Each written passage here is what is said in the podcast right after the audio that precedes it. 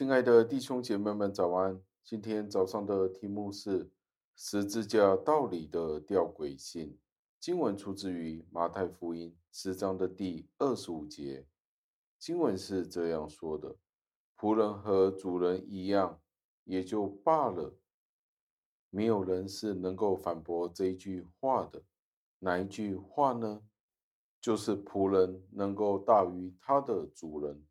如果有人对你说那个仆人是大于他的主人，那这一句话便是错了的了。我们的主耶稣基督还在这世上的时候，他是受到怎么样的对待呢？在以赛亚书五十三章的第三节这样子的记载，他被藐视。他被厌弃，他没有帐篷可以居住，他的工作是背负十字架。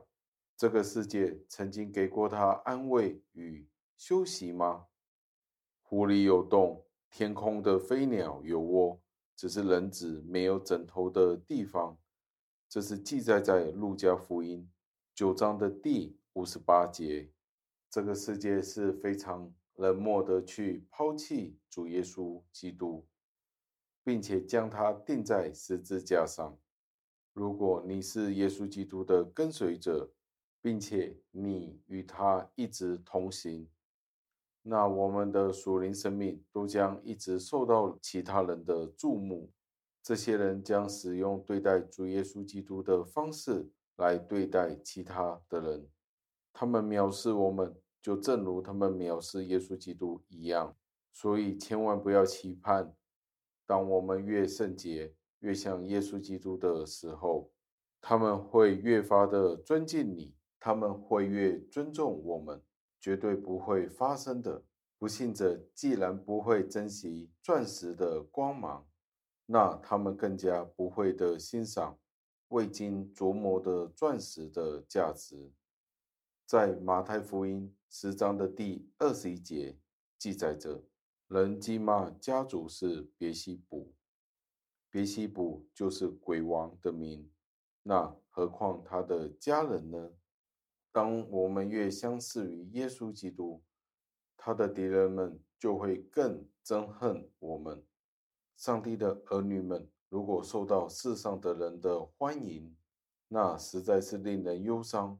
并且也见不到有怎么样的光荣。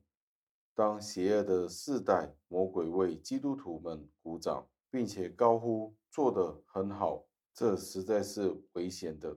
基督徒们必须审查自己的行为，并且要检查他在做每一件事情的上面是不是有错误，以至于那些不公义的人会赞同他。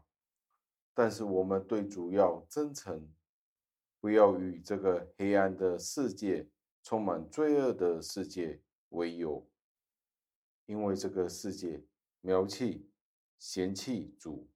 我们其实不应该去寻找那公义的冠冕。我们的主所得到的是一个荆棘的冠冕。